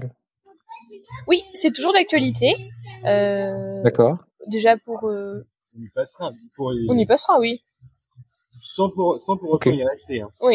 je sais alors, on sait encore pas par quel chemin on va passer. Euh, là, pour l'instant, c'est, on se disait par l'Afrique du Sud. Euh, mais euh, on, on va rester quelques mois à Mayotte, donc on verra, euh, on verra ce qui se passe. euh, voilà. D'accord. Et c'est quoi alors de, Parce qu'on parlait de, de tâter le glaçon là. C'est au pôle sud, au pôle nord. C'est du coup ça s'est repoussé. C'est ce serait quand? Alors, le bateau a besoin d'être isolé avant d'y aller, D'accord. euh, et on a besoin aussi de, de mettre un système de chauffage. Donc, euh, le financier nous rattrape souvent en voyage. Donc pour ça, euh, voilà, il faut qu'on travaille un petit peu, qu'on pour qu'on puisse rénover le bateau pour aller dans ces contrées-là. Et puis c'est des contrées aussi où où c'est des navigations qui sont dures. Euh, donc euh, voilà, il faut que tout soit nickel euh, pour que pour qu'il n'y ait pas de casse, pour que voilà, que tout soit tout soit tout, voilà, que le bateau soit. Donc vous, ouais. au top. vous allez revenir euh, donc euh, en France pour travailler et pouvoir financer ces travaux-là. Alors là, on va aller sur Mayotte, qui est un territoire français, donc euh, qui est beaucoup Ah. plus simple pour travailler, parce que quand on est en Tanzanie ou au Kenya, il faut un visa de travail. Enfin, c'est très compliqué. Donc, euh, on va peut-être faire un peu de Airbnb. Donc, on a on a déjà rafraîchi la cabine double avant. euh, donc, on va faire un peu d'accueil au mouillage à Mayotte. On va commencer comme ça tranquillement. Et puis pour remplir un peu la caisse de bord, euh, on va voir les opportunités qu'on qu'on pourra avoir à Mayotte. D'accord. Et puis, quand est-ce qu'on se dirige, une- quand est-ce qu'on se dirige vers les glaçons? Ben, dès qu'on est prêt. hein. Dès qu'on est prêt, ouais. D'accord. Il y a aucun. Sans pouvoir- voilà. sans pouvoir donner de date précise parce que parce qu'en fait les dates on voit bien que entre les soucis techniques, les fenêtres météo et ainsi de suite, de se donner des, des- de se donner des échéances, c'est juste bon à se mettre la pression. Et euh, et de toute façon ça change rien. Si soit on est prêt et on peut y aller, soit on n'est pas prêt on peut pas y aller. Donc quand on sera prêt, on y sera. C'est sûr. Super. Alors, euh, je crois que c'est de plus en plus difficile, euh, même au niveau du, du son derrière. Donc, je vais essayer de, de poursuivre euh, mes questions sur la partie euh, pratique, pratico-pratique. Euh, donc, vous avez une puce avec vous. Euh, comment ça se passe pour elle, l'école? Alors euh, depuis, on, on a, on est sur un bateau depuis qu'elle a deux ans, donc on fait l'école à bord depuis le début, depuis qu'elle est en âge Mhm. de devoir aller à l'école, parce qu'en France c'est obligatoire à l'instruction est obligatoire à partir de trois ans. Euh, donc on fait l'école à bord. euh, elle est très demandeuse, donc euh, en général c'est tous les jours, même plusieurs fois par jour. Bah, C'est bien, faut en profiter. Et, euh, et Ok. on va peut-être la mettre en école euh, Montessori à Mayotte.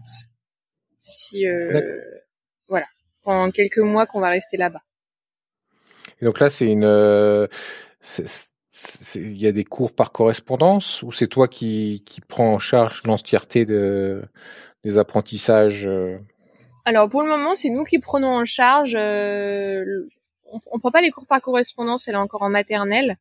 On se Mhm. renseigne sur les acquis demandés en fin d'année et on évolue à son rythme. Euh, bon, Charlotte, euh, vu qu'elle est très demandeuse, euh, euh, là, elle est en train d'apprendre à lire. elle adore lire, elle adore faire des additions. Oui, et moi, je, je- et moi, je- et moi, l'eau, c'est, un truc super. voilà. Voilà. Donc, euh, L'eau. Bah, c'est bien qu'elle aime l'eau. et tout très bien. est tout est euh, un sujet de ouais tout est sujet à, à faire l'école en fait Euh, on range une boîte de vis avec papa on peut les compter en français en anglais euh, euh, voilà Mm. tout tout euh, on, on capte Génial. toutes les occasions de la journée pour faire des petits rappels pour euh, lui poser des questions euh, euh, dire tiens cet animal euh, quel est son nom en anglais ça ce mot Mm. c'est féminin ou masculin euh, voilà ah cet animal là c'est c'est c'est quoi? C'est un oiseau c'est un mammifère c'est un voilà donc euh, du coup on capte toutes les Mm. occasions un petit peu euh, pour euh, pour voilà pour euh, pour faire l'école finalement tout au long de la journée Ouais, c'est super. C'est super ça. C'est l'école. euh, Enfin, je pense que que tous les gamins rêvent d'avoir une école pareille. oui et puis Dans quand la on- nature et- alors ça demande une discipline hein, euh, c'est sûr que ça nous prend énormément de temps quand même dans la journée euh, Mmh, plusieurs heures, c'est vrai, parce qu'elle est très demandeuse aussi. Mais euh, Mhm. mais au final, c'est des enfants quand euh, ils apprennent à une vitesse fulgurante, c'est impressionnant. mmh. Mmh, mmh. J'imagine. Euh, alors on a parlé euh, des finances. Je- J'entends que bah, régulièrement du coup il faut remettre un peu à flot pour pouvoir financer euh, les réparations, les, les upgrades euh, du bateau, etc. Euh, donc ça c'est ok. Et mais alors qu'est-ce qui se passe pour votre pour vos papiers, pour le courrier, comment concrètement ça se passe là? Moi demain je décide de partir faire le tour du monde un peu comme vous. Euh, Qu'est-ce qui va se passer en termes de, papier Est-ce que c'est mon passeport? Est-ce que euh, ça suffit le passeport? Est-ce que comment le courrier que je reçois d'habitude euh, Qu'est-ce qui se passe avec tout ça? Alors le courrier, on est encore dans une, déjà ne serait-ce la banque, on est encore dans une banque française. De toute façon, il faut bien être quelque part Mhm. là, quand on est là. Euh, donc, il faut qu'on ait une adresse fiscale en France. Enfin, pour nous, c'est notre cas. On s'est pas défiscalisé. C'est pas défiscalisé aussi. On peut, on ne peut pas parce que de toute façon, on a une société en France, la société qui encadre euh, la croisière à bord, par exemple, euh, ou l'activité de skipper de Fred quand il fait des convoyages de bateau. Euh, donc, on est domicilié à titre gratuit chez la maman de Fred, qui a accepté euh, qu'on soit domicilié chez elle. Alors c'est pas toujours évident de trouver, j'en ai la conscience, hein, on a on a de la chance qu'elle euh, qu'elle ait accepté parce que être domicilié à titre gratuit, c'est aussi augmenter euh, la taxe la taxe d'habitation pour cette personne-là. D'accord. Euh, c- mais c'est c'est c'est super parce que elle nous ouvre notre courrier. Il n'y en a pas beaucoup, hein, je sais pas, il y a deux courriers par mois. Elle nous le scanne, elle nous l'envoie par mail, donc c'est c'est génial. D'accord. Ah, quand on a commencé, on était au courrier du voyageur. Donc c'est un transfert de tout notre courrier sur euh, dans une société qui gère le courrier, qui l'ouvre et qui nous l'envoie par mail. Le problème qui s'était présenté, c'est que ça n'a pas de valeur de domiciliation fiscale. Donc c'est-à-dire que pour la sécurité sociale, pour euh, la banque, ce n'est pas une adresse valide. Donc là, on a, Ok. on a vite eu des soucis. Euh, quand la banque nous envoie notre nouvelle carte bleue, elle peut pas nous l'envoyer là-bas. Donc euh, voilà, c'est un Mhm. problème. Ok. Donc pour l'instant, on fonctionne comme ça. Euh, et puis les papiers, on a notre passeport. Et puis maintenant, avec l'ère Covid, à chaque fois qu'on change de pays, il y a test PCR. ouais, ça c'est les contraintes effectivement. Voilà. Euh, ce, qui, euh, ce qui alourdit quand même euh, chaque fois la facture, euh, qui représente un visa de plus souvent. Voilà, un visa euh, coûte entre 30 et 50 euros. Bon, bah 50 euros de test PCR euh, en plus. Hum. Ça allège les, frais- les, les coûts. Dans le, dans, Ça- le voyage, Euh, dans le voyage autour du monde, le, le côté administratif, c'est un des sujets euh, compliqués quand même, pour Mm. tous. ouais. Compliqué par rapport à ce qu'on laisse dans notre pays, qu'on soit français ou autre, hein, parce que chaque et, chaque ressortissant a, un peu son lot de, de difficultés. Et aussi, quand on arrive dans un nouveau pays, on n'arrive pas par l'aéroport avec le, le, le, le, sentier, le petit chemin administratif qui est tout tracé. Et des fois, ça peut vite être un peu compliqué, voire stressant.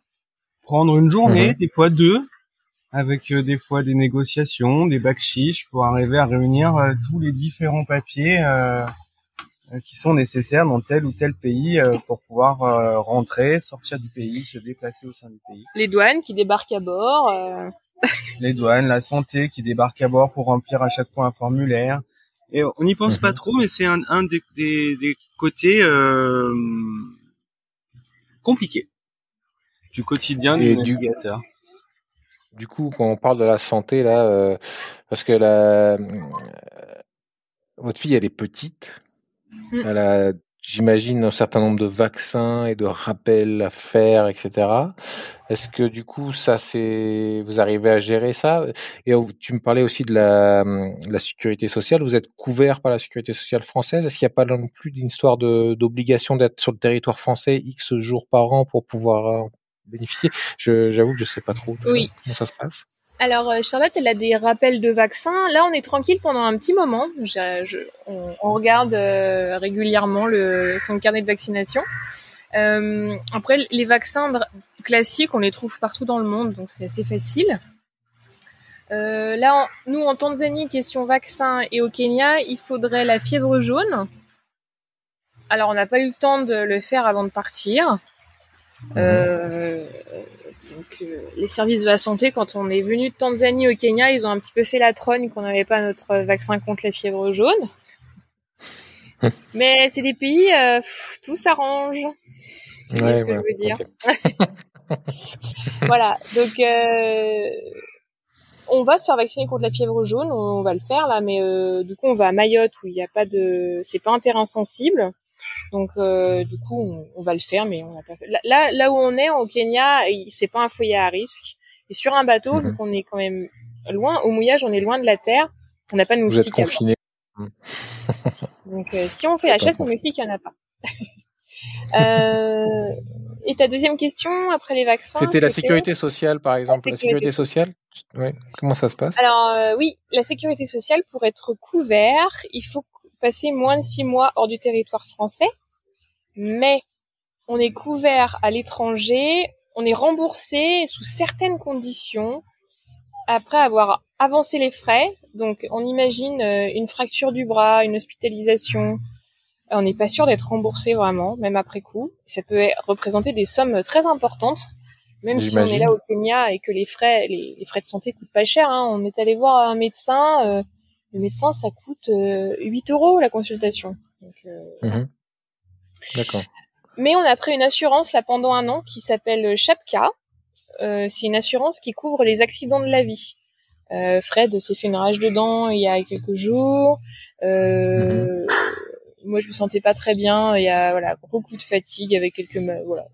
Donc mhm. dans ces cas-là, médecin et ça c'est c'est pris en charge. Voilà, donc ça permet de couvrir euh, les accidents, euh, une angine. Une angine, on va chez le médecin, c'est couvert.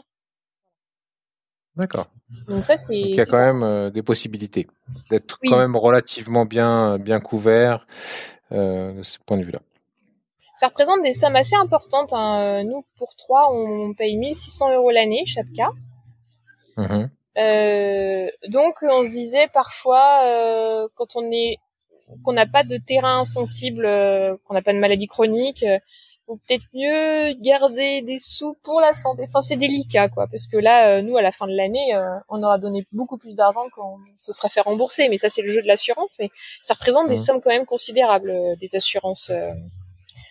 ouais, j'imagine qu'on on est, on compte son budget, c'est, effectivement, ça doit être pas facile, mais en même temps, une certaine tranquillité peut-être d'esprit euh, de vous dire que ça bon, peut, ça, peut aller très vite. Hein, euh, un accident avec un électro, avec un transfert en hélicoptère, euh, ça peut aller très vite. Par exemple, l'Afrique du Sud, l'Afrique du Sud, c'est un système de santé à l'américaine.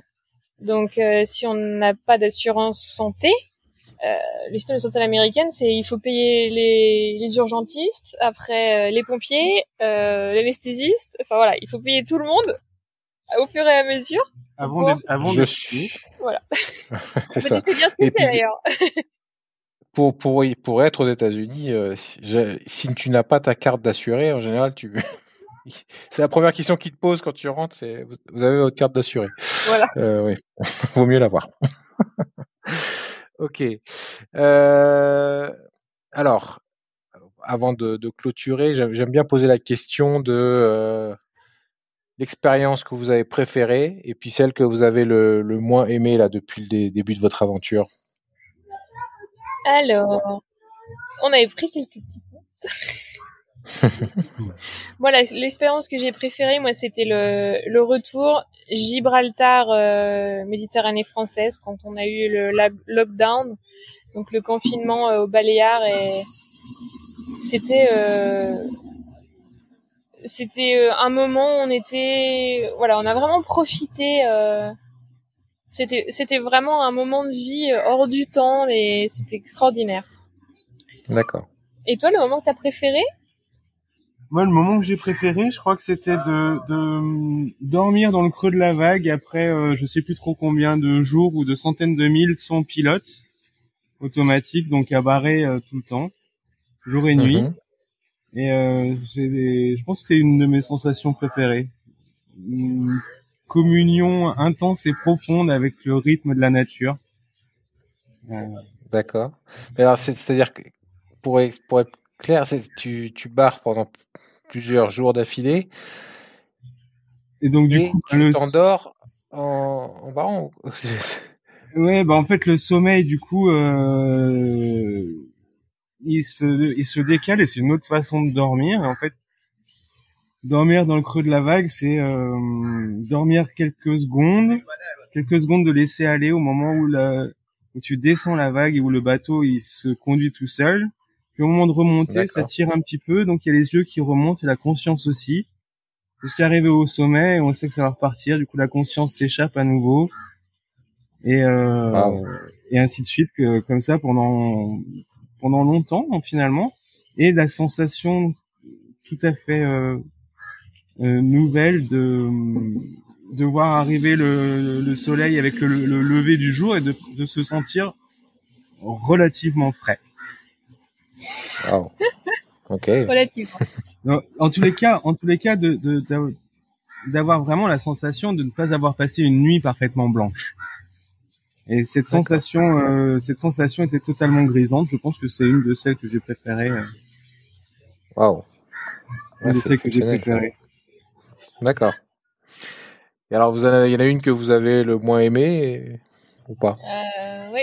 Moi, euh, j'ai pas trop aimé les 50-60 nœuds qu'on s'est pris euh, au pré-travers, là, je sais même plus, entre euh, le sud de la France et les Baléares. Le, la fois, on a failli perdre l'éolienne, où ça pleuvait dans le bateau. On était au mois de novembre, il faisait super froid. et ça, j'ai, ouais, c'est- c'est- c'est- c'est- j'ai un peu moins aimé ça. Ouais, C'est la troisième fois que tu m'en parles dans l'interview et je, je comprends que ça t'a marqué. Oh là là, c'était terrible ça. tu sais, c'est la Oui, situation bah, j'imagine. où, euh, où, en plus tu fais l'état des lieux de tout ce qui à réparer, tu vois. Quand t'arrives, oh là là, et les hublots, celui-là je savais pas qui fuyait, bon celui-là aussi il fuit très bien. L'éolienne elle est, bon bah faut, faut réparer aussi. Et Fred, il en a une, lui, qui, qui a le moins aimé? Pour moi, c'est c'est plus difficile à trouver pour moi. Euh, D'accord. à part la réparation des cuves à eau noire, euh, cuves à caca et autres choses qui m'enchantent systématiquement à chaque fois que ça arrive. Je relativise à chaque fois que je discute avec les copains qui me disent ah bah moi j'ai fait ça la semaine dernière. Je dis bon bah il va falloir que je m'arrange avec moi-même parce que vraisemblablement c'est un entretien euh, récurrent. Ouais, à part ce genre de choses là, je saurais pas trop dire laquelle j'ai le moins aimé. Bon, moi, je que- navigue sur le sur le Puget Sound. Là, c'est une euh, c'est une- un petit bras entre euh, le Pacifique et, et Seattle, et donc euh, c'est c'est relativement clos. Hein, donc euh, là aussi, interdiction du- de ne pas avoir de cuve à eau noire. Et quand tu rentres au port, quand tu loues un bateau, puisque c'est mon cas, j'ai pas de bateau, euh, je dois à chaque fois faire pomper le truc. Alors il m'explique que il y a, y a, une espèce de, de, tuyau transparent là, et donc c'est le, tu sais quand t'as vidé ta cuve à eau noire, mais c'est voilà, c'est des. là encore, je pense que je suis gâté parce que j'ai le tuyau et tout, mais euh, c'est des passages un peu désagréables. De... Ouais, voilà. Qui arrive toujours euh, au bon moment, le matin juste après le petit déjeuner. Euh, le soir après l'apéro quand il y, a eu une bière de trop. ouais, Les moments magiques quoi. Souvent c'est le petit déjeuner où il y a juste euh, mon chéri, je crois que c'est bouché. oh non. Alors, je sais pas quand est-ce que le, le podcast va paraître. Euh, je pense que ça sera d'ici 15 jours. 15 jours. Bon bah du coup on peut, c'était prévu, on, on peut annoncer euh, ce que j'avais prévu de l'annoncer avant. Euh, on a euh, un quatrième équipier qui va qui va qui va naître début avril à Mayotte. Toutes mes félicitations. Bravo. Voilà, c'est. Waouh. On l'a encore pas annoncé, mais j'allais le faire prochainement, donc vu que c'est dans 15 jours. Donc c'est aussi la raison pour laquelle on va à Mayotte pour pour bénéficier du système français et aussi, alors pas que financièrement, hein, c'est surtout sur le plan euh, médical. Voilà. Médical, médecin, etc. Hmm. Alors euh, dans les capitales ici, c'est très bien. Euh, les hôpitaux sont flambant neufs, mais un, un, accouchement peut, peut, si jamais il y a un souci, peut, peut coûter très cher. Mhm. Et chose qui n'est pas prise en charge par notre assurance. Qu'une grossesse n'est pas considérée comme un imprévu, même s'il ça l'est. et, Charlotte est au courant? Oui, oui, oui, elle est enchantée. Et alors? Elle est, ouais, elle est ravie Elle a hâte d'être grande sœur. Ouais, bah, j'imagine. Ah, ça sera une, euh, un frère, une sœur Alors, on, le saura, euh, on le saura dans deux semaines. D'accord. Ok, bah, félicitations. Merci. Super. Donc raison aussi bah, pour laquelle on, on, reste plusieurs mois à Mayotte, parce que le temps que le temps que la garantie, le délai de garantie de bébé soit non le, temps qu'il soit suffisamment grand pour, euh, pour euh, pour reprendre la mer, voilà. Bah, alors, du coup, il y a quand même une belle nave là entre Mayotte et le, Kenya et Mayotte là. Il y a quand même euh, combien de temps là de on a 6 à 10 jours, ça fait 600 000. 6 à 10 jours. 620 000. Ouais, c'est déjà pas mal ça. Voilà. Mais je pense qu'on va peut-être euh, s'arrêter euh, en Tanzanie euh, sur la route. D'accord. Ok. Alors, bah, j'ai une dernière question. C'est celle de, bah, de, de l'aventure. Est-ce que c'est celle dont vous rêviez? Est-ce que ça correspond à, à ce que vous imaginiez? Est-ce que ça va continuer ou est-ce que vous pensez que vous avez changé de cap? De ce que j'entends, vous avez l'air, très serein et, finalement, j'ai l'impression que ça, ça a l'air de continuer. Mais voilà, je vous pose la question. Euh, nous, cette aventure, euh, je pense qu'elle est vraiment ancrée en nous parce qu'on aurait du mal à imaginer notre vie à terre. Qu'est-ce qu'on ferait? Qu'est-ce que qu'est-ce qu'on ferait à terre et quel serait le, le fun dans notre vie de tous les jours en étant sédentaire? Voilà, pour l'instant, on, on l'imagine pas. Donc, euh, c'est sûr que là, on est au, pour nous, on est un peu au tout début de cette nouvelle aventure avec ce bateau qui va, qui, elle, va durer longtemps, je pense, parce que ce bateau, il, a besoin d'être bichonné et rénové. Mhm. Et, et, bien sûr, c'est le côté financier est très important parce que on n'a pas de rentrée d'argent, euh, on n'a pas d'appartement en location à côté. Donc euh, voilà, tout est euh, tout est gestion de.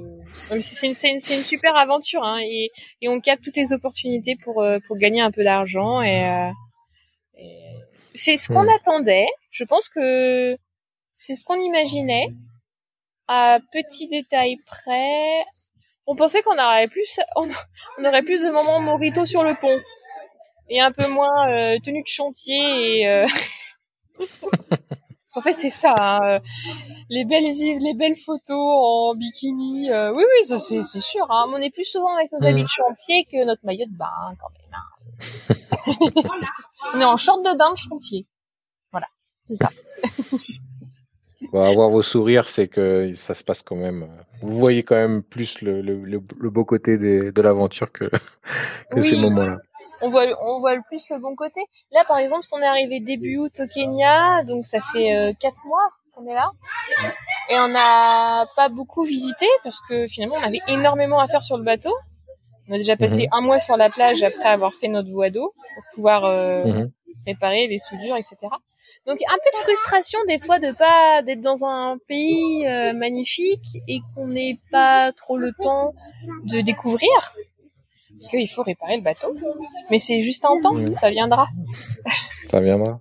oui. D'accord.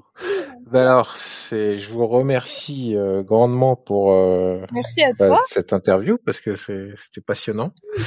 Euh, vous m'avez donné et vous allez donner aux, auditeurs plein de plein de conseils et plein de, de moyens de, de rêver. Peut-être pour certains, ça va déclencher des choses. En tout cas, je l'espère. Oh, ben, j'espère.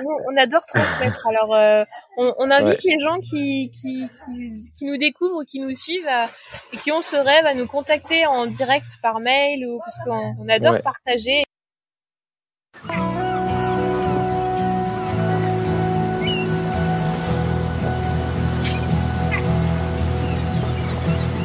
Merci d'avoir navigué avec nous jusqu'au bout. Si cette sortie en mer vous a plu, et pour participer aux prochaines navigations, n'hésitez pas à noter, liker et commenter cet épisode sur vos plateformes préférées. Les canaux VHF de Voilier sont sur Facebook, Instagram, Twitter et LinkedIn ou sur le site voilier.com. v o i x l i 2 e. Vous trouverez tous les liens dans la description. En attendant, bon vent et à très bientôt.